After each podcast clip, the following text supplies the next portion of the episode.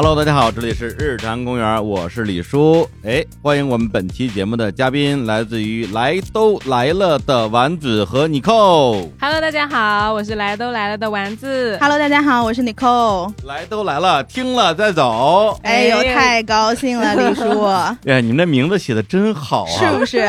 就特别早啊，可能是去年是前年了，我们就约了说要一起串个台啊，录个节目啊，是的，聊聊什么金庸啊，呃，还有一些其他的奇奇怪怪的话题。结果就前几天还在唱歌的时候聊金庸呢。啊，对，哎呀呀，对，以后一定有机会聊金庸啊。嗯，但是今天啊，特别开心，能够终于跟来都来了了两位女主播，我们一起来录制一期串台的节目，而且是一期五二零特别节目。哎，感谢开放式兴趣社交平台 Soul App 的邀请。so 相信每个瞬间都有爱在发生。本期节目呢，我们会跟丸子和你扣聊一聊那些有爱的瞬间，聊聊我们从网络建立起来的美好情感。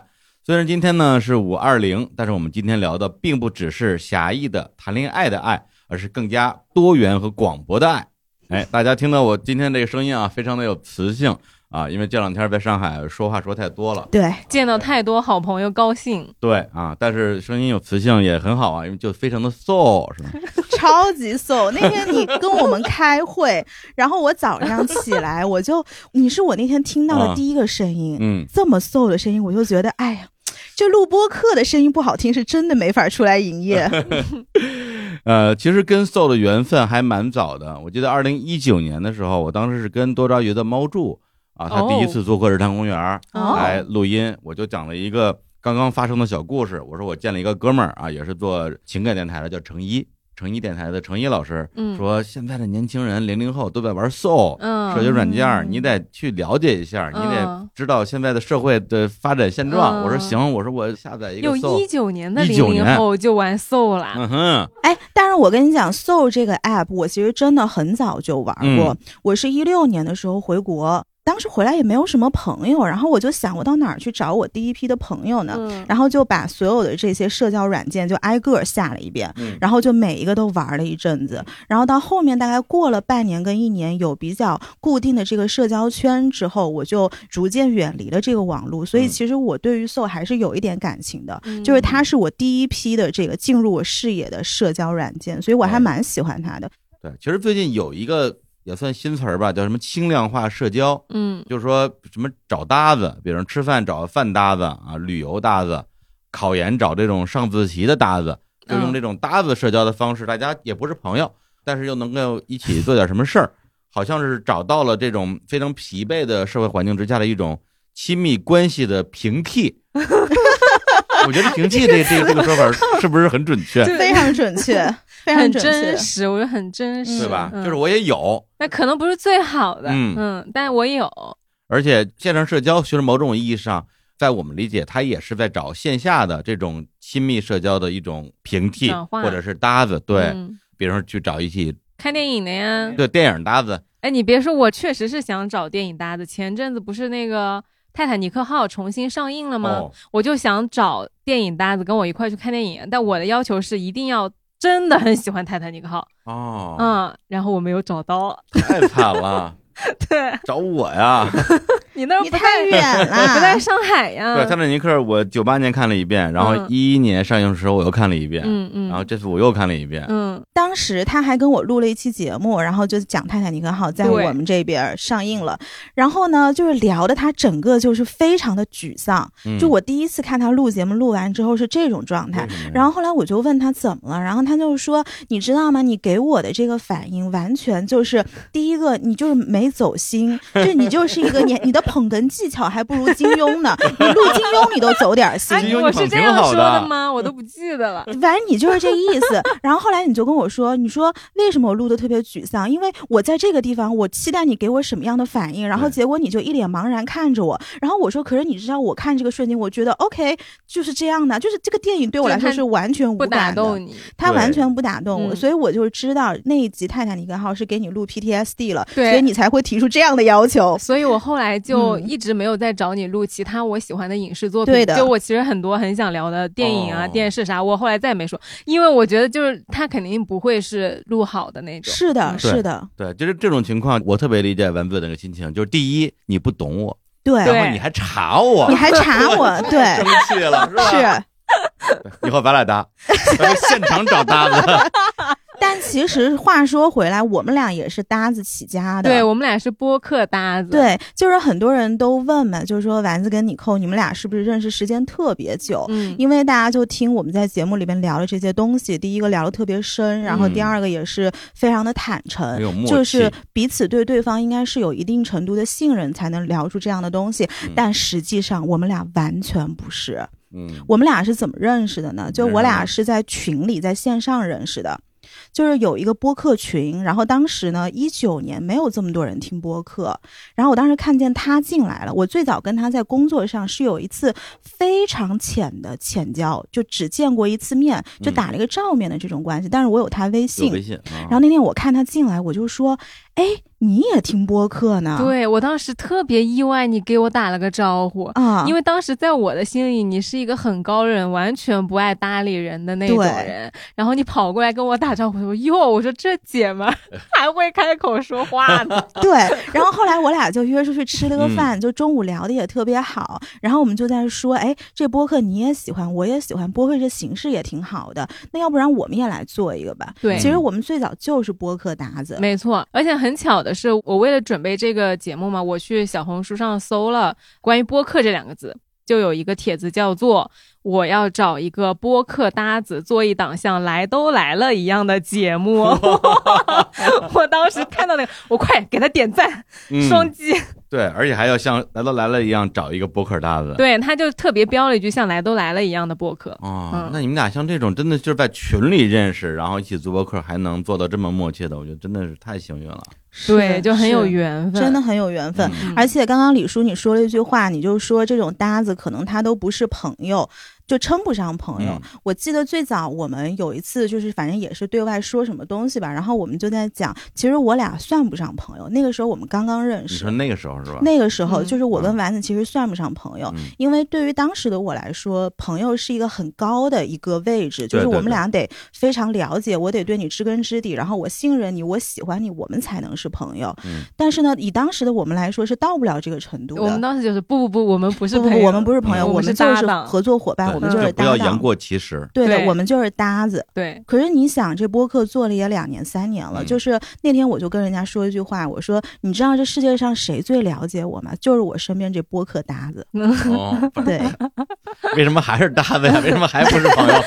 是朋友，是朋友，当然是朋友。对，嗯而且我觉得那个平替特别有意思，就比如说像我们俩吧，你刚开始觉得你找的是一个搭子，不是朋友，然后你找的是一个嗯，亲密嗯关系的平替，对吧？对但是你如果有缘分，你从搭子开始做，你做了三年之后，自然而然你就变成了非常非常深、非常非常亲密的朋友。对对，所以其实你说平替一定要抵触平替这个词吗？我觉得也不一定，因为所有的关系都是变化和流动的。没错。是，所以我们去生活中真的认识朋友，会有各种各样的场景，比如工作的场景、社交的场景，嗯什么朋友的朋友的这种饭局，嗯，嗯网络也只是其中一个场景而已。对，在经过了一定的过程之后，就其实你们俩在哪认识已经没有那么重要了。没错，不过咱们说回来啊，就是在线上，特别是现在大家每天都有那么多的时间花在手机上，花在互联网上，它确实会创造我们生活中很多的场景。就比如小到说，哎，我最近有什么剧特别火啊，我去发个朋友圈跟大家讨论讨论，或者是失恋了啊，无论是匿名还是不匿名的，上网上去发个帖子去倾诉倾诉。嗯，再比如说家里什么下水道一堆蟑螂啊，那就去嗯 去某问答网站 发个问题，可能也会有人过来无偿的为你解答。嗯，哎，但是我现在真的经常在网上求助。我也经就是如果有一个什么问题的话，我第一个反应就是我发社交媒体。因为为啥？因为你 followers 多，哦，嗯，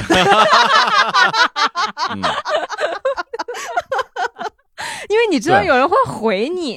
对，就是比如说我现在遇到一些特别紧急的，我想快速解决的事儿，我当然知道，我上网上搜一搜也能搜出答案来、嗯嗯啊。但是我朋友圈是好几千人，我为啥不发个朋友圈呢？对是是，就是对于我来说，以前我会发朋友圈嘛，但是现在朋友圈就是分组分的太多了，每次我也不愿意去选，啊，所以我就会选择到一些更加公开领域的地方去哦问大众。嗯而我知道，跟我平时上网的这些人有很多是非常有智慧，并且他们的智慧是散布在不同的领域的。嗯，所以，比如说我要上网去搜一个，比如我百度吧，我还得读，对吧？它还不是 Chat GPT，它不会帮我总结，你就是说你的账号下面有一堆人工 Chat GPT，就是他们会把最精髓的这个经验以及最总结性的这个结论告诉我，嗯然后我只要照着做就行了。所以，嗯其实我现在逐渐变得更加依赖网络了。这些我觉得无疑就是有爱的瞬间。对，这绝对是有爱的瞬间。就其实我这几年从网友身上是感受到了很多爱的。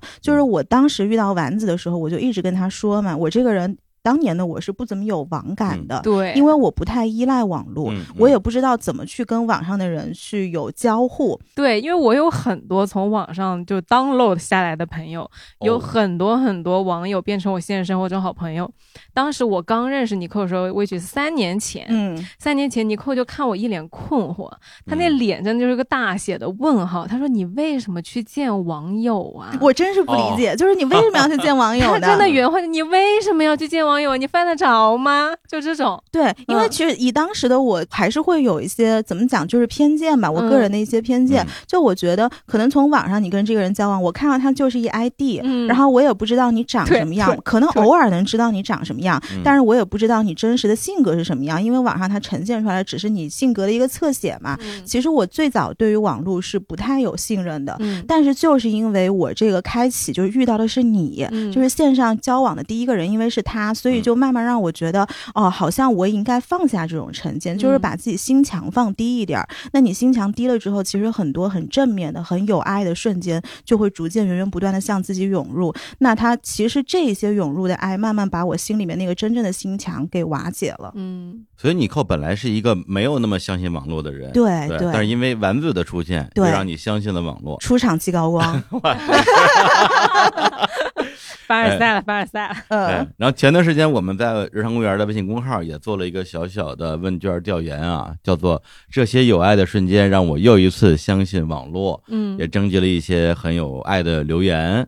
那我们不如给大家来念一下，要不然你寇先来。好呀，就这些故事，其实我也看了嘛。然后其中有一个我是特别打动我的，他这位朋友说，他说我和一位朋友之前在一个小范围的朋友聚会上见过，加了微信之后也没再联系。后来有一天，我发现他在一个软件内测群邀请了一个新人加入，我才发现我俩在同一个内测群，感叹世界好小，这么巧吗？以此为契机，我俩就聊上了。一聊才发现我们这么合拍。那次之后，基本每晚都聊到凌晨。一个月后，我们就在一起了。这位朋友现在是我老公。嗯，哦，就是因为我其实 MBTI 是一个 E ENTJ，就对于我来说，这个故事它一定是要有结尾的，哦并且它需要有一个结果才能打动我。因为我自己平时也会刷一些这种社交软件嘛，也非常多身边的朋友，他们也通过这种方式在找伴侣。然后大家姐妹们坐下来聊聊，你就会发现，都市人想要找一个爱人真的是太不容易了，想要找爱情真是太不容易了。也有很多很多很狗血的故事，嗯你就会发现，其实社交软件它也是一个堆量的过程。嗯就是你得滑到一定的量，你才能找到相对来说你们比较聊得来的另一半。嗯那其实，在这个过程中，都市人会有很多的期待，然后在这些期待之后，又会有很多的失落。嗯，所以在听过太多这样的故事之后，我就反而会对这种一个月就在一起，后来这位朋友成为我老公这样的结局，觉得特别满意，就是特别特别打动我。是嗯，因为我以前身边好多朋友啊，他们就是老去相亲。对，说实话，我对相亲这个事儿，我是一直以来特别有偏见的。我老觉得嗯相亲哪能找到真爱？这个肯定得自由恋爱，对不对，但是后来真碰到身边一个又一个的朋友，我真的是通过相亲找到了伴侣，而且两个人确实很幸福。嗯我，说哦，可能是之前是我我偏狭了，是啊、相亲也能找到真爱。是，那社交软件其实也一样嘛，就咱们身边也有一个我们共同的好朋友，啊，Steve，对史蒂夫老师，对他自己说的，就是他跟他太太就是在社交网络上，嗯就是这种约会软件上认识的。嗯所以其实现在每次当我可能刷社交软件刷的很疲惫的时候，我再看看他们，想想他们相处的日常，他又会给我一些信念感。觉得还是有希望的。他还是会给我一些信念感，这个我跟 Steve 聊过的，嗯我就说你知道吗？你就是我社交软件见网友、交朋友的一个灯塔。哦，对对对对，就是嗯你知道这种方式是可以遇到美好的爱情的。对。嗯而且前段时间我跟他们俩一起参加了一个另外一个朋友的婚礼，嗯，然后我们在婚礼下面就一直在聊天嘛，我就观察他们俩，太默契了，太甜蜜了，是。太合适了，太合适了。对，而且一个重庆女孩和一个成都男孩，对。嗯。斯蒂夫被拿捏的呀，拿捏的呀，真的。他们私下对话都是用那个川对川川渝口音来对话的，对，的对的，因为斯蒂夫他平时整个人还是比较阳刚的吧，比较自信的。对，但是他一说成都话吧，一下就变得有点，娘，对，很嗲。很嗲。你扣这话，网友的 bar 在我这儿是丸子，嗯网恋的 bar 在 Steve 那儿是 是 Steve 跟 C 总。对啊，都是开场即高光。你就说为什么我在网络上到现在都没有遇到我的这些高光跟灯塔们，是因为你们的出现，你还说呢？bar 太高了，就腕儿是太高了。确实确实，哎，丸子来一个，其实我看了所有的留言，我最大的感受是大家都特别的年轻，特别的勇敢，然后特别的相信爱。嗯那其中有一条留言特别的可爱，他说他一九年发了一条 emo 的微博，是陌生人的留言给他，就他自己不高兴嘛，就有人给他留言讲了一个冷笑话，然后说他自己是看完的那一瞬间边哭边笑边鼻涕冒泡，嗯然后他就把那个笑话收藏了很多年，每当他自己 emo 的时候，他就拿出来乐一乐。完了之后，他也把这个笑话写在了这个留言里面。这个笑话是这样的，我主要选这条留言是因为我真看笑了。他说，唯一跟我说过“别走好吗”的人是我的体育老师，他曾经在课上跟我说。别走好吗？快快跑起来！哎，你笑点真的好低呀、你笑点真的巨低。不是，主要是我是体育特差的那种，就体育哦老师真的会跟我说别走好吗？跑起来，跑起来！所以我看到我觉得太好笑了。嗯，哎呀，这确实好笑。不是你这个笑话让我想起了前段时间我看的一个段子，但应该是一个真事儿啊，就是有一个女生，她是物理特别差，嗯然后他们的物理老师就天天批评她，说你这个物理这么差，你这脑子怎么长的？嗯如何如何？然后就把她带到自己家里来给她补物理，嗯然后她就跟老师的儿子谈上了恋爱，啊！然后这对，因为正好高考毕业之后上大学了嘛。然后老师知道这个事儿之后，就整个人的表情都惊了，然后就沉默了半天，说：“我都想知道你俩以后的小孩儿物理到底好不好。”这故事我觉得超级好笑。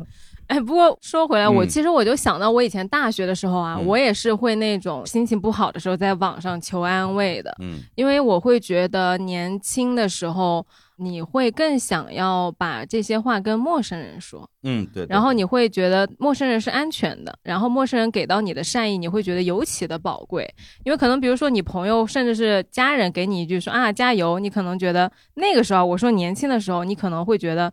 呃，习以为常，没什么感觉。但是嗯陌生人跟你说一句：“哎，不要紧的呀，不要担心啊，一切都会好的。”你就会觉得哇，世界的善意。对对对对而且来自于这种网络上的陌生人的善意，你会更相信他的这种不看杂质吧？嗯，无目的性。对，无目的性，对嗯对对，对，它叫不带目的的关怀。嗯嗯嗯。嗯还有一条留言啊，他其实写的也是类似的一个场景，就是这个留言的朋友叫幸运的六水啊，确实很幸运啊。他说由于身体原因休学两年，在同龄人都高二的今年，我面临着中考，我天，然后身体跟心理都接受的很大的考验，无限的小事被放大，焦虑、失眠、抑郁、脱发，一度让我崩溃。心情烦躁的晚上，我在日坛的听友群发了消息，就问还有人聊天吗？本来是想打发时间，结果被大家给治愈到流泪。大家给了我很多的建议，告诉我很多道理，每个人都在缓解我的焦虑和痛苦。我是一个很封闭自己的人，看上去朋友很多，但说话的就一两个。那些不好的情绪我说不出口啊，甚至和毛绒文具都说不出来。哟，这个哎呦，太有画面感了。但那天晚上我没有遇到逼问，我只感到满满的善意和来自于陌生的、毫不相干的纯粹的善意。嗯他给我带来一种很陌生的感觉，就心里痒痒的，眼睛酸酸的。我想这是很久不曾体会的温暖。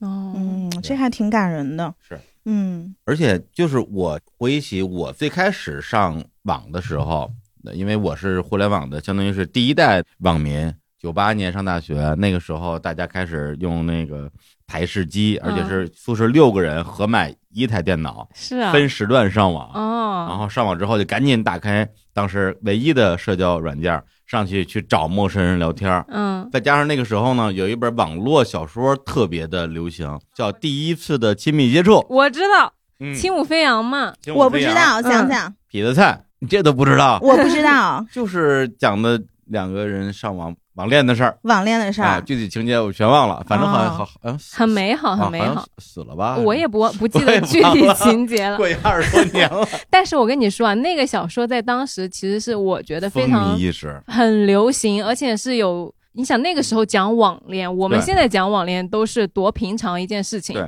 但那个时候有点禁忌感，是不是？很新鲜，哦而且它就是陌生人之间的那种冥冥之中注定的缘分。哦，真的、啊？对，哦，特别是像我们这种工科院校，就没有什么女生，全是男生。嗯然后这个时候有人告诉你，还可以在网上谈恋爱，嗯，，对，哇，这是一个什么样的 一个？就是有点像是那消息隧道里面突然看到了那个光明的那盏灯。对木工秘籍作弊了。对，就好像给我们点点了一盏明灯一样，对。然后就天天就上网跟各种各样的陌生人聊小姐姐。小姐姐聊天儿啊，嗯。就因为年龄那时候大家可能也乱写的嘛，嗯，也不知道真的假的，反正就聊呗。啊。但是首先还是得找北京的，在嗯。外地买不起火车票，哦，对。我还以为这时候你得说我不想找外地的，因为看不起外地人呢。买买不起火车票，对，得找能见上面的。嗯。对，但是也不是说我真的要跟人家网恋，嗯。就是聊天嘛，聊得开心，咱们至少比如说网友见面，先一起吃个饭什么的。是。那时候还是还是正经见过一些网友的，哎，嗯。而且特别的紧张，特别的期待，嗯。哇哦。呃，就特别纯情，对对对，那个时候特别的还真纯情，挺纯情的，就是纯情啊，特别纯情。然后呢，有一次见网友的经历，应该也就是我第一次见网友的经历，我真的是永生难忘。嗯那次呢，那个姑娘呢，她是已经上班了，啊而我上大二吧，哦呃就是我弟弟啊，我我我那我也曾经是个你弟弟，喜欢年上的，嗨，然后呢，她呢就是那种特别飒爽的那种北京女孩儿。嗯，她说：“那咱们过两天就是一起吃个饭吧。”我说：“好呀，好呀。”她说：“咱们去朝阳门去吃那个叫回转原路寿司，怎么样？”哦，这是我第一次看到这六个字连在一起，我都不知道该怎么断句。我说这个是 什么回东西？转圆，对，回转圆，嗯因为怯生生的嘛。那个时候我几乎不出学校，嗯啊，实际上对外面的世界完全不了解嗯啊，也没有什么机会接触已经上班的小姐姐，就特别忐忑的就去了。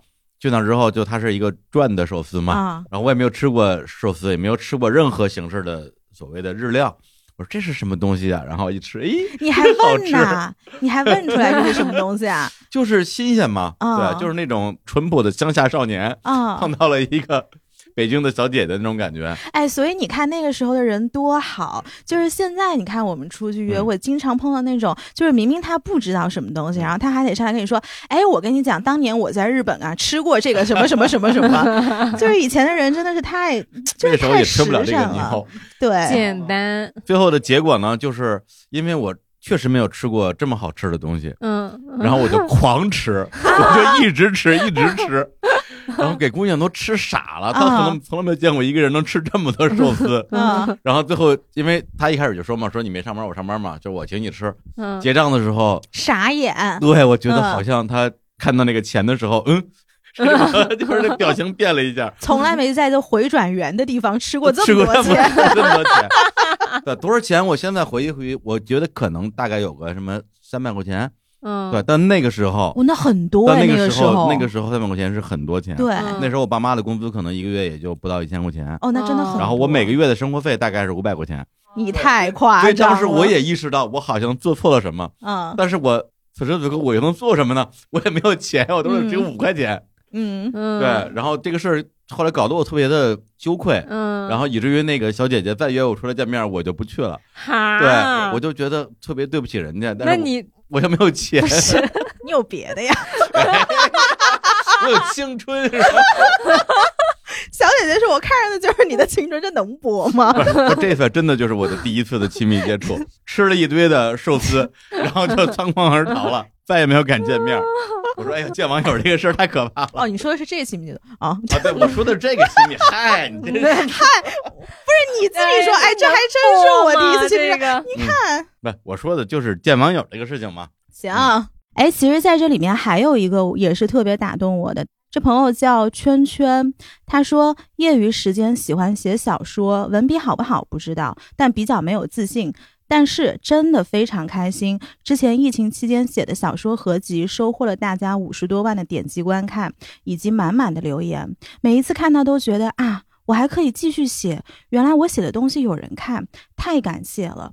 就是其实当我看到这个留言的时候，我是完全带入了我第一次录播课的这个场景，因为我相信每一个人他都是有创造能力的，但是呢，因为我们从小的教育可能没有帮我们强调这一块的东西，所以其实我们对于创造这件事情是很陌生的。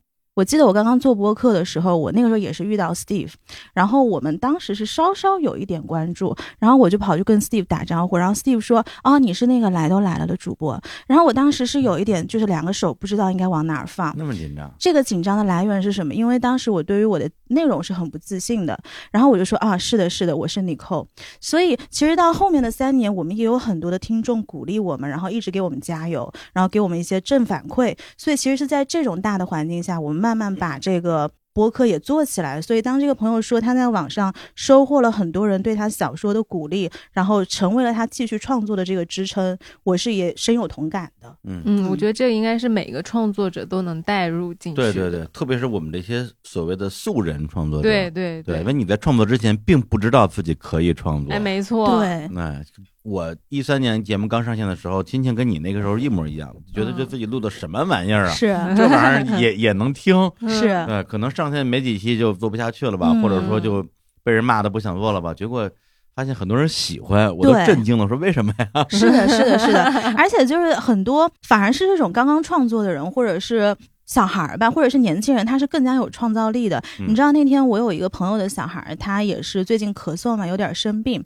然后呢，我朋友就带他去看医生。小朋友大概三岁左右。然后我朋友是一个孕妇，她怀了二胎，她就不能进那个 CT 房，嗯因为如果你一直咳嗽，会害怕影响到肺部的这个结构。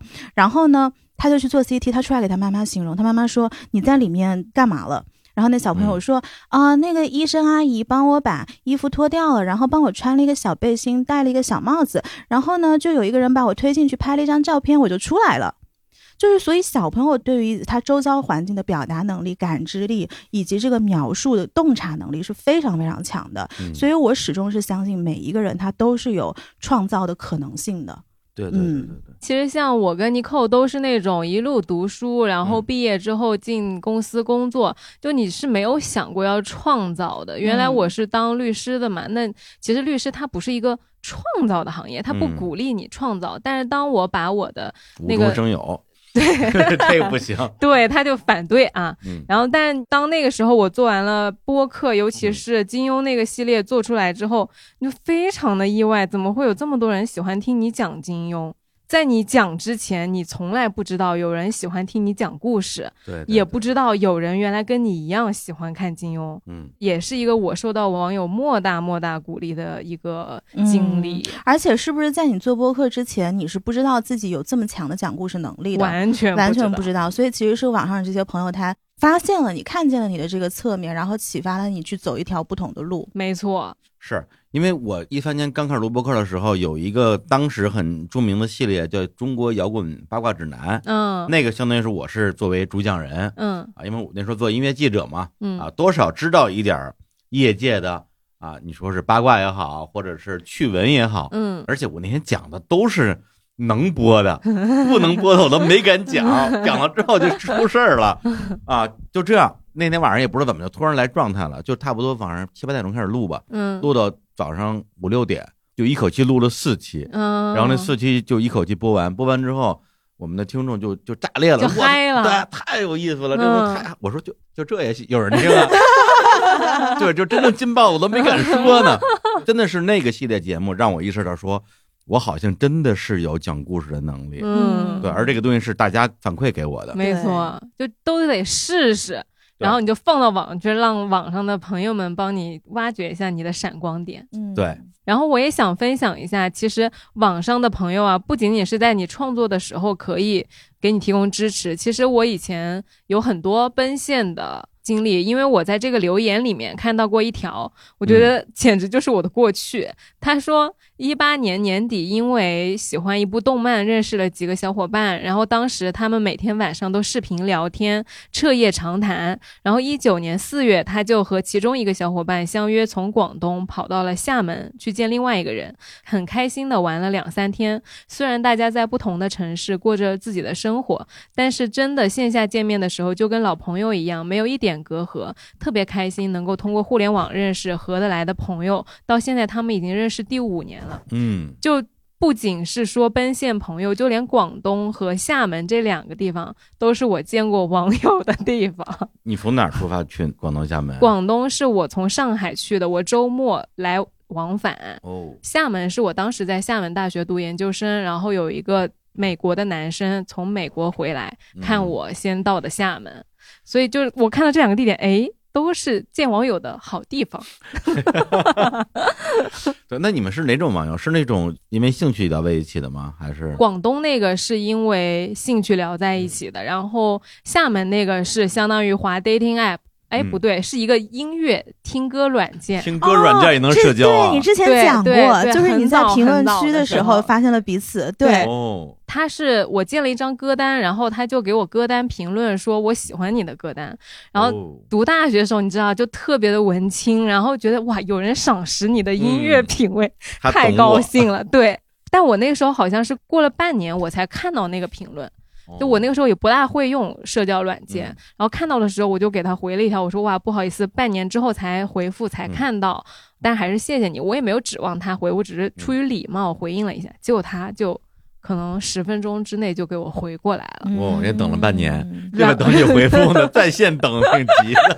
而且还有时差呢。对，在美国是有时差的，是的，然后我们就用那个音乐听歌软件的私信功能聊了，哦可能得有我觉得一两周吧。嗯然后聊得特别投机，然后就加微信，然后就也是彻夜聊天，因为倒时差，你睡觉的时候他刚起来，然后他睡觉的时候你刚起来，而且那个时候应该很新鲜吧，异国恋。很新鲜，非常新哦，那时候已，经是恋了是吗？呃，也不算是暧昧，哦，嗯，暧昧，但当中有一段断了，因为我后来谈恋爱了，我就跟他说我谈恋爱了，是的，是的，我想到以前我在美国的时候，也是跟国内的男生在网上不停不停的聊天。，对，还说你不上网但是我不是 dating app，我是手机呀、哦，对呀、嗯，就这种彻夜聊天的感觉，我非常能够感同身受。对，是的，是的，就好像你睡觉的时候睁开眼，又不知道他一个晚上给你发了什么东西，哦因为他因为他没有睡觉。他会给你留言，你每天早上起来嗯都能看到他这还挺浪漫是的，是的，那个时候哎真好。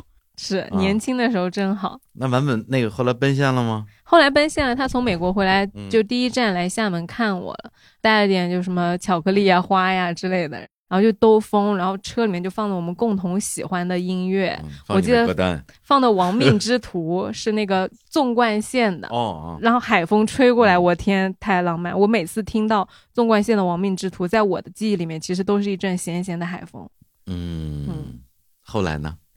没有在一起，哎呀，但是也是非常美好的，非常美好。非常美好的，对的，嗯。嗯，所以我会看到这些留言的时候，我觉得就网上真的会有很多很真诚和很浪漫的瞬间，因为网络它像是很大很大的人海，然后你在这个很大很大的人海里面就相遇了你这个网友，其实我会觉得它本身就是很浪漫的，对，嗯，而且你这个是从线上走到线下，对，虽然说没有在一起啊对，但是也创造了很美好的瞬间。是的，是的，然后我念那个留言呢，他的这个故事整个是发生在网上的，嗯，对，但是我觉得同样很打动我啊，比较长，我来念一下。大概是在去年的那个时候吧，我和 L 啊 L 在一个交友软件上认识，互相说了一些客套话，你一句我一句，有的没的。当时他在准备学校的研究生论文答辩，我因为疫情整个学期都在家上网课，于是互相吐槽自己的烦心事儿。一开始呢，我只是把他当成倾诉的对象，他也乐意听，还给我一些鼓励。后面我发现他本身其实也挺脆弱的，我不能一味的把负面情绪带给他。正好那时候发生了一些事儿，让我有些崩溃，很多天没有上软件跟他聊天，他给我发消息我也没有回复。第一是不想影响到他，其次是我觉得好像所有的事情都很虚无缥缈，有没有无所谓。就这样浑浑噩噩的过了十几天吧，他突然给我发了句去哪儿了，还是发生什么事儿了，我记不太清楚。那是我第一次有一种被别人的光照醒的感觉。我以为从我没有回消息开始，我们就不会再有联系了。但是他再一次这么主动关心，让我重新审视了自己，好像对生活又产生了动力。前面说过，他也是一个挺脆弱的人，那么我就得变得强大，这样才能保护好两个人。我就开了个玩笑回复他，然后我们就后来就加了微信，隔三差五的给他发我在抖音学会的一些新菜，他也跟我说一些生活的琐事。就这样，在那个夏天，他顺利毕业了，我也结束了疫情在家的网课时光。虽然到了现在，我们可能也只是网友关系，他也参加了工作，没有那么多时间，我们也没有见过面，但是还是会经常给他分享我遇到过的有趣的事儿、吃到的美食、看到的风景等等。我想把我遇到过的所有的美好和他共享，期待我们见面的那一天。我给他做红烧猪蹄，因为那个时候我给他发我做的炖猪蹄汤。他说他最喜欢吃红烧的。哦，嗯对，我觉得就是人在脆弱的时候，然后有这样一个让你感觉真心在关心你的人，嗯而且他还是一个陌生人，然后你就会觉得说，好像自己在世界上没有那么孤独。嗯，对，因为同样的经历，我有一个，我觉得其实非常相近的，就是也是在十几年前，大概一二年左右吧。嗯对，那段时间我确实也有点像刚刚这位朋友他说的那个状态，就是很很孤独，嗯，而且那种孤独很很不愿意去跟朋友倾诉，因为你说的过程你也很痛苦，对，而且你的朋友其实也大概知道你是什么情况，他们能够给到你的安慰也好、建议也好、帮助也好，好像都不是我想要的。嗯，对，就是想找一个根本不知道我是谁的人聊聊天，会有这个需求。对，就是想找陌生人。对，嗯然后那个时候就有一个严格意义上应该算朋友的朋友啊，当时是因为一个工作上的事儿，说想跟我对接一下啊，但那个事儿呢很快就没有下文了。嗯然后我们俩就变成一个纯网友，也没有见过面，从来没有见过面。然后呢，也不知道怎么就聊起来了，就晚上可能因为我经常失眠睡不着嘛，到晚上十二点一点，发现哎这个人还醒着，我就跟他说嘛呢，对，就是就开始聊，然后就一聊聊三四个小时。哦，然后呢，就是有时候是打文字，有时候发语音，对，因为他的声音又特别好听。然后我能问一句先吗？啊，男的男的女女的，我也想问。就是男的这事儿可就，哎呀，可就更浪漫了，是吧？啊好吧，男的女的都是好答啊，案。对对对女生女生女生，嗯，因为我是一个很不爱听微信语音的人嘛，嗯，但是他的微信的语音我是啊哇，哎呀，他又发语音了，让我听一下，就哎呀，很开心，声音特别好听。然后我们就这样聊了将近一年的时间，哦，就真的就几乎每天都聊，每天都聊，都不见，都不见。为什么呀？好像双方都没有没有那个想要冲动跟见一见的契这个机。这个想法，哦或者说我们觉得能够有一个人在每天的哦凌晨、午夜时刻哦，如约而至，然后陪伴你度过漫漫长夜，好难得，好浪漫啊。，对，就觉得已经特别的幸福了。你不想打破这种幸福，你们觉不觉得有的时候其实克制是很性感的？非常性感，嗯我我也觉得很浪漫。就是你记不记得以前有一个男生，我跟你说过一个我很喜欢他的瞬间，嗯就是每天早上我起来的时候，一定能看到他的早安。哦，他是一个小小的习惯，但是他就深入到你的生活，然后让你对他这个习惯有了深深的依赖感，嗯然后从而对他这个人有了依赖感。嗯嗯对，因为那时候我还在就算是上班吧，啊，也是一个创业项目，每天都工作的特别晚，基本上就是一周七天，每天十点十一点回家，躺在床上就跟他聊天，聊差不多嗯就聊到困到不行了就睡了，第二天早上继续上班，也没有生活，也没有社交，什么都没有。我那时候是没有现实的生活的，我也不需要，嗯有工作就够了。然后直到一三年开始做博客，然后认识了好多新朋友，生活圈子也变大了，整个人也变得开朗了一点，也变得自信了一点。因为做的博客，好像哎，居然还还有这么多人愿意关注我。嗯然后我们之间的那种联系，好像频次就慢慢的变低了，但是还是会偶尔聊一聊的那样一个很亲近的关系。然后一直到一六还是一七年的时候，我突然发现他微信的朋友圈就不更新了。嗯，然后我给他发微信，他就不回了，而且不管我发什么他都不回。结婚了吗？就不知道。然后因为我是刚开始的时候，可能每隔一两个月就问问他，我说：“哎，你最近怎么样啊？你还用这个微信号吗？”就等等，然后他就不回。我想说他一定是换号了嗯啊，因为他朋友圈也停留在了大概就是一六年左右嘛，对吧？嗯，那我就想这个人有可能对我来讲是以后也不太再有机会再联络上了，但是呢，我又觉得也不是说不甘心吧，就会觉得很可惜。你们有共有吗？有一个共有，但是嗯，情况比较复杂吧，就是也不太方便去问那个朋友，嗯或者甚至我觉得说我跟他如果聊了这么长时间，然后他说消失就消失了，也没有说要通知我一下，嗯，那我再通过共友去找他，反而显得很很刻意。他有没有这种可能啊是炸号了？就算是炸号了，他他想找到我，他可以找到啊，他为什么不回来找我呢？对吧？他为什么不回来找我呢？此刻听到了一个中年男性的幽怨倾诉吗？是的，那时候还不是中年男人，那那个时候我也才三十出头。就这样呢，过去这两三年、三四年吧，每年到春节的时候，我还是会给他发条微信嗯说新年快乐，哇！然后他从来没有哎从来没有回过。然后今年春节他回了，他说新年快乐，哇然后呢？然后呢？然后我们就聊起来了，然后然后然后就很开心啊，然后呢？然后就没有然后了。对，我们就又变成可以在网上聊天的朋他有友了。说为什么没有回吗？我没有问啊，你也没有问，为什么要问啊？你不好奇吗？我你害怕这个答案我吗？我我没有很好奇，也不好奇的。我是觉得每个人都有自己的人生的不同的阶段，可能他这个阶段就是不想跟嗯，所有人交流，或者是不想跟我交流，其实我都能理解，嗯，对。但是对我来讲，这些事情并不重要啊，对。只要我说新年快乐的时候，他就像十年前一样，突然冒出来说我出现了，我就很开心了。干嘛问那些扫兴的问题啊？那你会想要跟他出来线下见面吗？不想啊！我要见的话，十年前就见了，嗯，就没必要啊是哇，好文青啊！啊！这李叔，原来你是个这么浪漫的人。对，所以我的感觉就是说，因为我们之间在线上的这种交流的感觉，真的就像一个像一个琥珀一样。我希望它就在这个里面，然后我可以去随时的去感受它的温度，对，而不是说，哎，我我要看一下它的结构啊，把这个嗯嗯，东西给它拆开。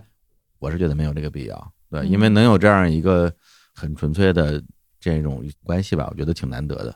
你会有这种吗？就是憋着不见的那种。有他其实也不是憋着，他就是不见。对，但我对于我来说，我会很难受。我也没有，我也会很难受，因为其实 就我是急性子，就我是属于那种，如果我在网上跟你聊的好，我巴不得明天你就出来见，对，而且我是那种会三更半夜直接说，要不就现在吧，别那个，就现在吧，也不管几点，而且我会觉得那种越困难的时间越浪漫，比如说嗯凌晨一点、凌晨三点外面点。下雨，外面下雨，外面刮风风雨交加，对对，然后这种逆风而上的感情，你不觉得特别的耐人寻味吗？我觉得可能还是需求吧，就是我嗯对于跟他交流的需求，就是在于一个深夜的两个人相互的情感陪伴的需求。嗯，那这个需求已经被很完美的满足了，嗯，我觉得没有必要再让这个事情发生任何变化了。明白，我可以理解，我完全能理解。其实我自己也有一个朋友，就是我跟这个朋友最早也是在一个社交软件上认识的。嗯，然后当时我就刷到他嘛，也是抱着这种谈恋爱交往的心态刷到他的。嗯然后结果刷到他之后，两个人聊得还可以，我就说那我们就约来线下见面。嗯以我的性格，然后呢，我当时线下见呢，我就觉得哎呀，好像我们两个并没有这么有化学反应，嗯所以后面就不了了之了。结果大概过了大半年吧，可能快一年了，我又在另外一个社交软件上刷到他。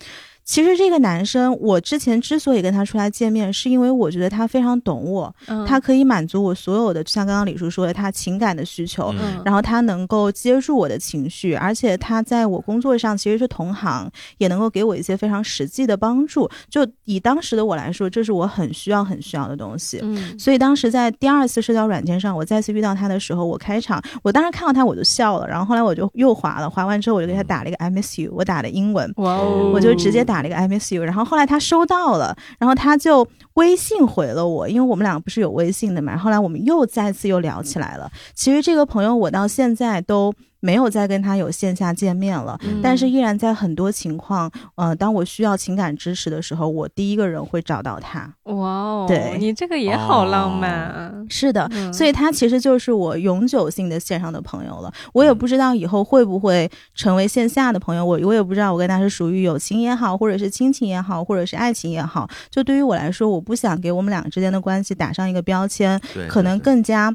享受的是我们这种暧昧的状态。因为我觉得有的时候人跟人的边界就是需要模糊一点的，嗯可能你模糊模糊着走着走着，它自然就变得清晰了。如果不清晰，那就一直模糊下去，也是一个不错的结局。那满子呢？你是一定要让关系搞得很清晰的那种，还是也能接受这种比较模糊的状态？我觉得我会现阶段会相对清晰一点，但是我也很喜欢关系模糊的时候的状态。啊，那个阶段，对，尼寇刚刚说他那个朋友是见面完了之后，相当于没有感觉，然后就没有联系了嘛，对吧？嗯我是之前有过另外一个在 dating app 上认识的一个男生，当嗯时我特别喜欢他。他也在美国，然后他就圣诞节的时候回来了。回来的时候我们就见面，其实当时见面我们就是约会了几次，嗯感觉都还挺好的，然后差一点点就要交往，就要在一起了。嗯，但是他后来就又回美国了。回美国了之后呢，因为异国确实是不大好维持关系的，对对吧？然后后来就没有成为恋人。他后来回国之后呢，我们也有很长一段时间是很不明朗的，嗯嗯然后我们都没有说过啊，我们怎么怎么样啊，我们以前怎么怎么样，现在怎么样都没有说。嗯但很神奇的是，自然而然的，我们在工作上变成了合作伙伴。为啥呀？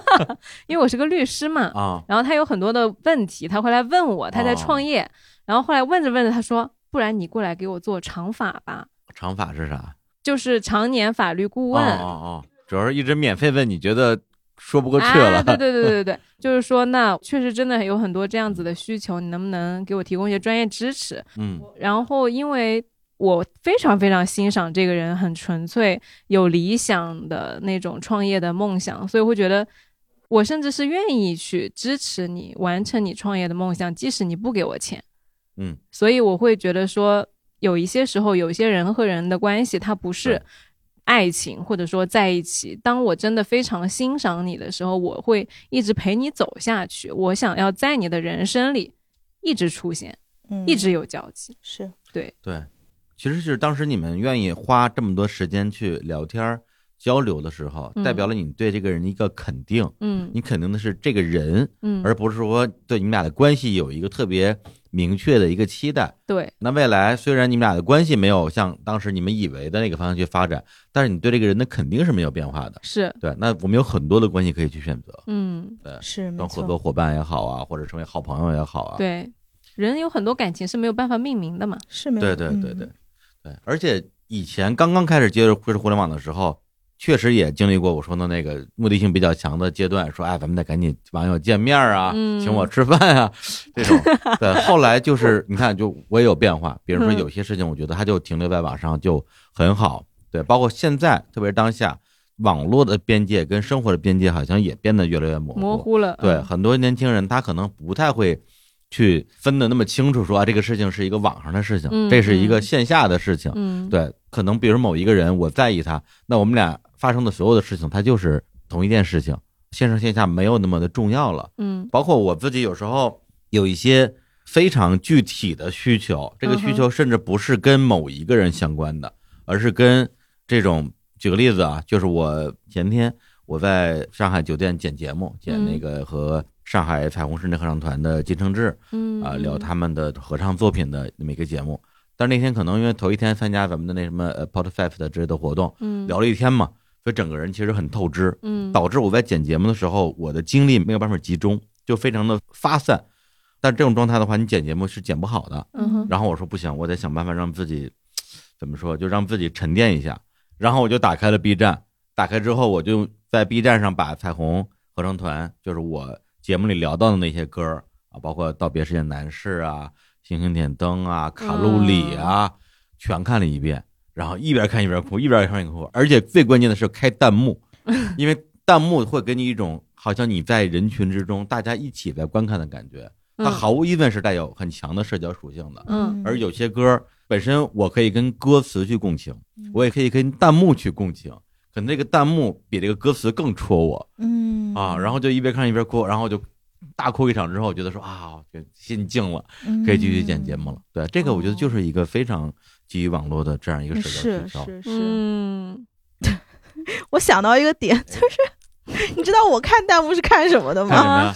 就是因为我特别喜欢看那个 stand up comedy，但有一些国外的梗我是听不懂的。然后呢，他那个人就会在那儿讲，科普然后上面就会帮我科普，就他说的这个点儿啥意思，那个点儿啥意思，然后我说 OK OK，就是毫无感情的吸收知识的机器，所以我就说人跟人真是太不一样了。而且经常是会在你说这种作品结束之后，然后大家一起刷弹幕说感谢科普君，对，感大家谢一起刷弹幕对，没错，没错，没错，说人间有真情啊。人间有真情，对所以特别感谢对，网友。所以很多时候互联网它也不只是说我们逃避真实生活的一个避难所，它就是我们美好生活的一部分。嗯嗯，那今天除了分享咱们这个叫做网络连接的有爱瞬间之外呢，我们给大家也分享一些在 Soul 这个产品的瞬间广场上看到的一些美好小事儿。在五二零这个日子，给大家分享一点微小但是温暖的善意。然后我先来一个吧，就是有一个用户叫十二，他说刚刚路过洒水车，在以为会被水喷到的时候，司机关掉了水闸，有被温暖到。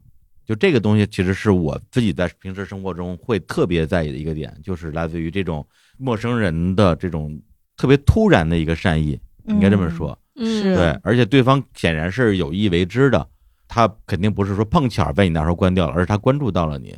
对，包括之前就是在那个疫情期间，有一次我下楼，楼底下碰到一个外卖员要进小区，然后呢门卫就帮他开了一下门，嗯。那外卖员其实是有点意外的哦。啊，他就说哎呀谢谢你什么之类的，然然后那门卫说了一句说劳动人民不为难劳动人民，哦，真的我听到这句话，当时我当时特别感动，哦，对，因为大家都是劳动人民嘛，嗯对，哎，你让我想到一个事儿，就是我们公司的那个茶水间，之前有一个同事干了一件事情，我也特别感动，也是个小细节，就是茶水间它这个洗手的不是会有热水跟冷水嘛，嗯，然后有一些人，他如果洗杯子就会用那种特别烫的水，但可能你下一个人来，他是来洗手的，嗯，所以当时我前面那个同事他是洗杯子，然后洗完之后他就习惯性的就直接把它给放下来了，嗯然后他就准备走了，看我后面过来，我手上也没有拿任何东西，明显就是去洗手的。嗯结果他说：“哎，你等一下，他就回去把那个帮我调成了冷水。哦，他就怕我如果顺势直接抬起来的话会被烫到。我被烫到过，对，所以这也是一个非常利他的一个小细节。嗯嗯对嗯这种事情就属于你有心你就会去做嗯啊，但是你如果没有那么在意别人的话，谁也不会觉得说你你做错了什么，嗯，对，所以才更难得嘛。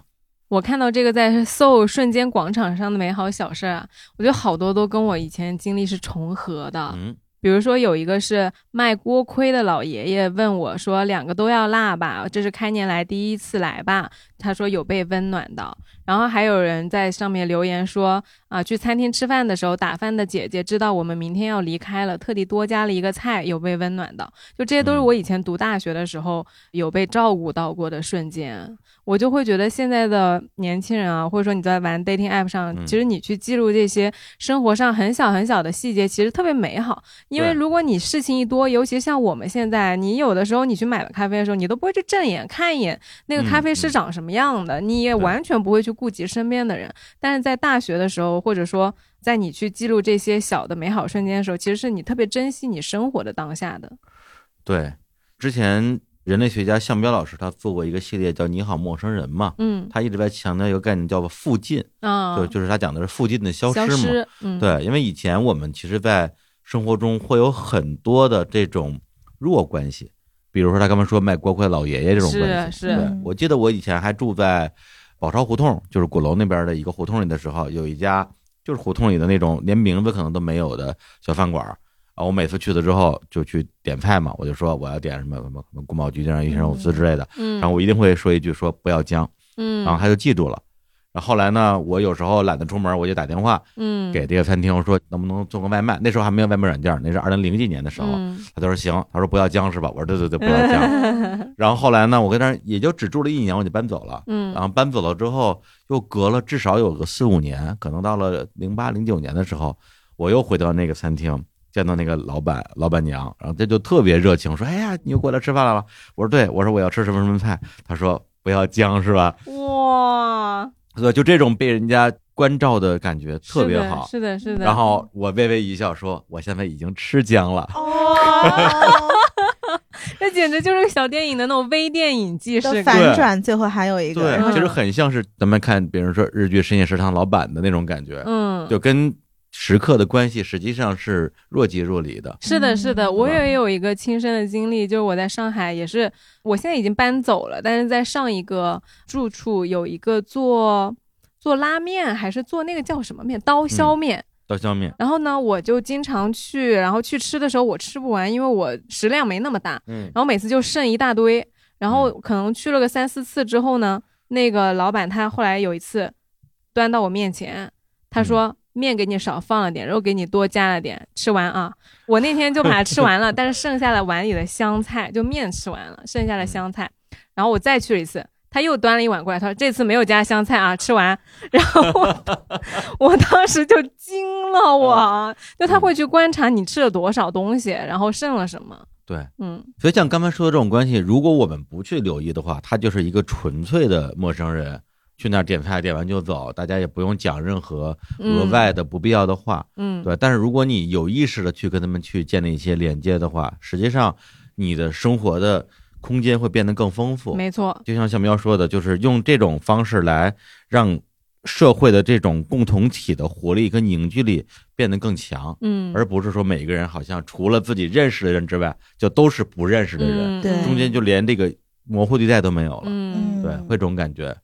聊了这么多呢，我还想来聊一个关于我们对于线上社交的期待的问题。因为其实刚刚尼寇也说了，他会刚开始有一些不安全感或者说边界。很正常。其实对我们每个人都知道，我们即使是线下，你对一个不认识的人，你也是会有一定的戒备心的。但是我们还是在很多的线上社交里面收获到了善意和爱。对，所以我就想说啊，其实在线上社交这个部分，你的期待是什么样的呢？因为我会总结说有两种，比如说第一种是树洞需求，包括李叔你刚刚讲到的，嗯对对对，我就是想每天晚上十二点的时候有人跟我聊聊天，那个嗯关系就像琥珀一样。对然后另外一种呢，就是我们想在网上结交有同样兴趣的人、有同样想法的人，甚至是 soul mate，这种其实是我觉得是包括爱情在内的一种共鸣。嗯，因为我自己的体验是，我作为一个女生，我也在网上结交到了很多女性朋友的支持和陪伴，这种也是非常让人感动的。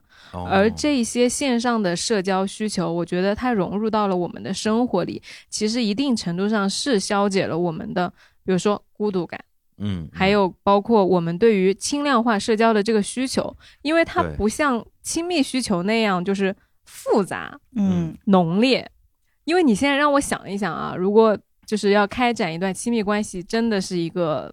我都不知道从哪里开始的那个是的是的关系，但是你要说嗯认识一个网友，然后跟网友聊天，哎，很开心，对吧？对，好像吃轻食一样，是的，轻哎量化嘛。对，没错，哎，我觉得你这个讲的特别好，就是比如说以前为什么我一直说我从最早不上网，我不相信网络，嗯然后到后面我慢慢开始相信了，但是即便在那个时候相信，我也是带着一点目的心的，比如说我刚刚反复提到的，我会划那个约会软件，嗯那这种其实你就知道你是要找爱情或者是找一种心动的感觉的。嗯可是现在我就慢慢开始在网上认识更多的网上的朋友，哎，我觉得你这个点很好，是因为原来啊，我们都会说这个朋友是网友，对你知道吧？哦就是你会介绍你这个朋友是网友，让别人说，哎哎，对，你会啊还甚至有点担心。然后嗯我前阵子还真的看到一个段子，说网恋奔现了，然后他们俩说就说好了，跟妈妈说我们是在图书馆认识的，啊，为什么啊？就你知道吧，就很乖那种。对，但其实我现在想想啊，即便这个人是我从网上认识，我也不会再去界定他是网友了。我说我一、嗯我一朋友，对我一朋友，嗯，就他这个中间的边界已经就是很模糊了。对，而且这里边我觉得很重要一点，特别是比如对于丸子来讲，我相信他有很多的方法去筛选这些有可能从网络走进自己生活的人。是，对，因为你在网上确实，大家如果说只有一个 ID，嗯嗯，然后我也对他不知根知底的话，大家会有安全方面的考虑，是呃，也要保护自己嘛。是，对，那正好我想问一下，嗯你你是通过什么方法来判断这个人是 OK 的？我觉得是要你确实是要交换很多的真实信息，比如嗯说你是哪个学校的，啊？你大概率就是有一些学校你是会认识的，对吧？嗯然后有一些学校你甚至是有共有的，去问，哦你甚至真的能查到就是那个人，因为我不是厦门大学嘛，就我之前在一个 dating app 上划到一个厦大另外一个学院跟我前后两级的，然后他加了我朋友圈之后说，哎，你跟我们那个当年的年级第一的学姐是好朋友啊。我说啊，那是你们学校的年级第一呀、哦就是哦，原来我好朋友这么厉害，但他从来没有跟我讲过。嗯就你确实是有很多真实的信息可以交啊，换，就踏实一点，嗯包括你在哪儿工作，你在哪儿上班，你在哪儿住。线下看到这个人的时候，他是不是自信，是不是阳光，他的谈吐是不是跟网上你看到的那样？其实我觉得你稍微成熟一点之后，你是很能辨别的。嗯，但是嗯确实，对于年轻的朋友来说，比如说还在读书的朋友，你可能自己的经验不是特别的丰富的时候，你还是要照顾好自己的安全的前提下再去认识朋友的。对，嗯，而且像刚才你说那个点，就是说女生还蛮容易从网上认识一些女生的对女生的好朋友的，这点我还蛮羡慕的。是吧？对男生不行，男生也 也行，但感觉好像男生之间好像多少还是会有一点那种，哎，说不清楚。那女生，我觉得这几年尤其是的，就是之前我们节目有一个爆款嘉宾叫蒋依依，就讲她就是约会故事那个、那个女孩，就我在网上认识的，就我就发状态，完了之后，她就有一天在我状态下面评论说咱俩见面，然后我们俩就奔现了，奔现了之后就一发不可收拾就聊天，然后就变成特好的朋友。嗯嗯，我觉得对我来讲，如果要让我去跟网络上认识的朋友，大家真的要线下见面，特别是男生的话，可能我需要一点点更强的理由。这个理由往往就是说，大家真的是有非常相近的爱好、乐趣以及话题。嗯，对，因为我记得前段时间著名科普博主无穷小亮来我们这儿做客，他说他就是上中学的时候就上那些生物的论坛 BBS，啊，然后用网名去跟人聊，生物的，对，就跟人聊动植物，非常窄众的一个论坛。哇对，哦，然后在上面就认识了好多志同道合的人。这些人过了很多年之后，有的人是他的同事，有的人是他的好朋友。在那个时候，他相当于是一个兴趣小组嘛，就最早的兴趣小组嘛。那对我来讲也有一个特别相近的一个经历，就是我零二年大学毕业那一年啊，因为那时候我在做音乐记者嘛，本身对于音乐、不能说这个行业了，而是说对音乐本身还是我生命中最重要的部分。嗯所以那个时候，除了每天上班采访一些音乐人之外，很大的时间就是在音乐论坛上跟人聊天儿。嗯然后那个时候就有一个也还在上大学的一个，好像是在湖南吧，建了一个网站叫校园民谣网。嗯然后我呢，就确实特别喜欢校园民谣，我今天也特别喜欢校园民谣。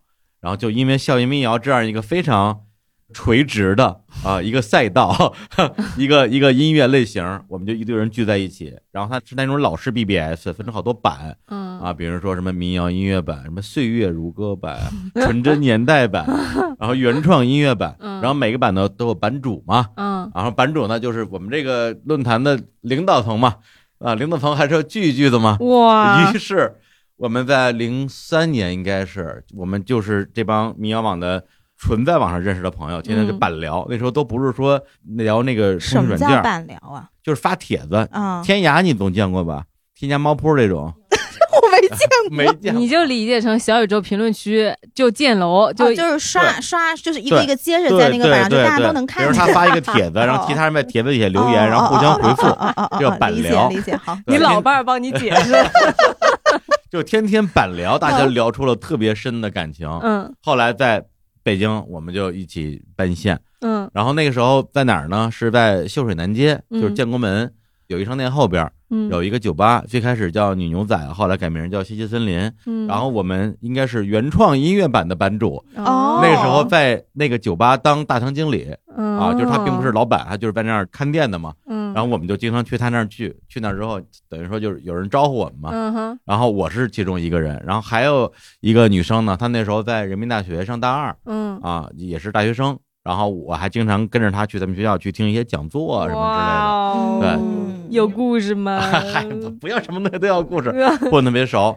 还有还有一个女生呢，她那时候是大学刚毕业，她是在武汉读财经，然后学会计专业的，嗯，但是他也不喜欢自己的专业，嗯。也不知道该怎么办，然后就来北京找工作，说能不能找到音乐行业的中工作。嗯。然后同时呢，我们还有一个当时一起聚会的朋友，他也是从外地，然后刚刚来北京，他是在石家庄上大学，然后来北京之后，他正好是在唱片公司工作，哦。他就说，哎，那我们公司正好最近招文案呢，要不然你来我们这儿来当文案吧。嗯然后那姑娘就去他们公司上班了，哦等于说是通过一个网友找到了自己在北京的第一份工作。哦啊，然后我那个时候做音乐媒体嘛，然后但是干段时间就有点干不动了，就辞职了。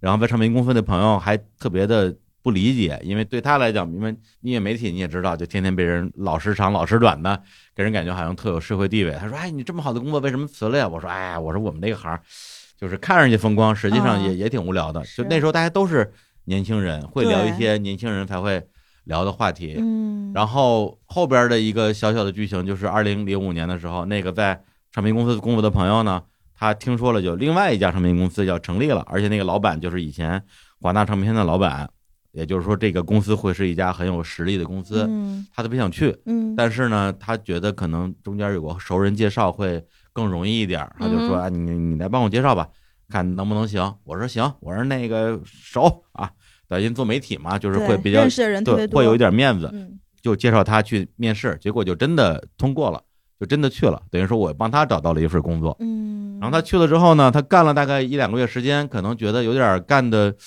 寂寞吧，一个人遇到一些工作也没人跟他商量。正好那段时间呢，我又失业了，我又没工作了啊。实际上，因为我我又辞职了，因为那时候特别任性，动不动就辞职。他说：“你天天跟家待着，也不是个事儿啊。而且你是不是钱也快花完了？”我说：“好像是快要不你来花完了。”我这儿吧，要不然你来我这儿吧。我说这不是我给你介绍的工作吗？他说反正你就你就来呗。然后我就去了，等于说是他又相当于是帮我介绍了一份工作，我们俩就作为一个搭档吧，在那个传媒公司工作了一起工作了一年多的时间。嗯对，等于说是从论坛的网友的关系啊，变成了后来的线下的朋友，然后变成了工作的同事。嗯这个差不多是零五年的事情嘛。那么到了今年是二零二三年，那么这些朋友十八年了，依然生活在我的生活里边。那个在酒吧当经理的那个哥们儿，他后来真的就开了自己的酒吧，而且在北京开了很多酒吧。哇，然后他的第一个酒吧就开在我们日坛公园第一个录音室所在的那个叫方家胡同嗯啊，那个酒吧叫也有趣。嗯然后包括像单立人喜剧最开始的演出场地之一就是在这个酒吧嗯啊。然后那个学会计来北京找工作的那个女生，嗯她后来也是去了很多的大厂，最后去了新浪微博。然后我们日常公园的那个蓝微就是她帮我们加的，哦呃，就是大家还有很多的这种你说工作上的联络吧。嗯然后那个人民大学的天天带我去听讲座的女孩儿啊，也是一个非常热爱生活的人，也喜欢旅行。然后她就全世界各地旅行，后来流浪到了墨西哥之后，就留在了墨西哥。哦。然后现在还生活在墨西哥。哇哦。然后现在也是我们节目里边经常出现的一个嘉宾，嗯。也有了他自己的节目。嗯。然后那个，反正我先帮他找工作，他要帮我找工作的那个人呢，在二零一三年的时候，我们俩一起做了属于他的，也是属于我的第一档博客，叫做《大内密谈》。哦，名字我就不提了啊。哎呦，向征老师，哎，怎么回事？世纪大和解，二零对对，那二零一三年，然后今年是二零二23年了十年，哦对，又过了十年时间了。然后呢，我们今天是录音嘛，我们录音在上海嘛，我们嗯今天录音的录音室就是景湖端会议 樊一茹老师的录音室。对，本来我特别想说，我们今天录的录音室就是象征在 上海录音室，然后他驾驶上到这儿了，我想啊，结果呢，我问他了，他拒绝了我。他说：“他说妈蛋，我今天不在嗯啊，用不了，你去找樊叔，樊叔有录音室。”嗯啊，所以这儿首先特别鸣谢樊一茹老师、樊叔为我们提供录音室。同时，那樊一茹为什么会做景湖端会议呢？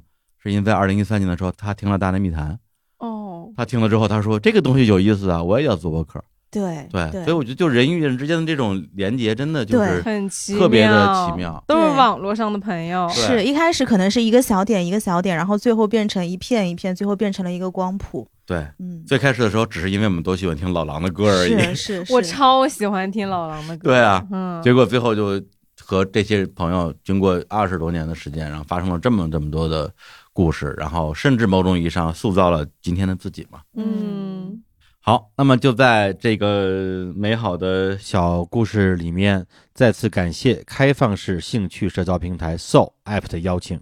让我们可以认真的聊一聊爱这件小事。最后呢，也在五二零祝大家相信爱，相信每个瞬间都有爱在发生。祝大家五二零快乐！五二零快乐，啊，拜拜，拜拜拜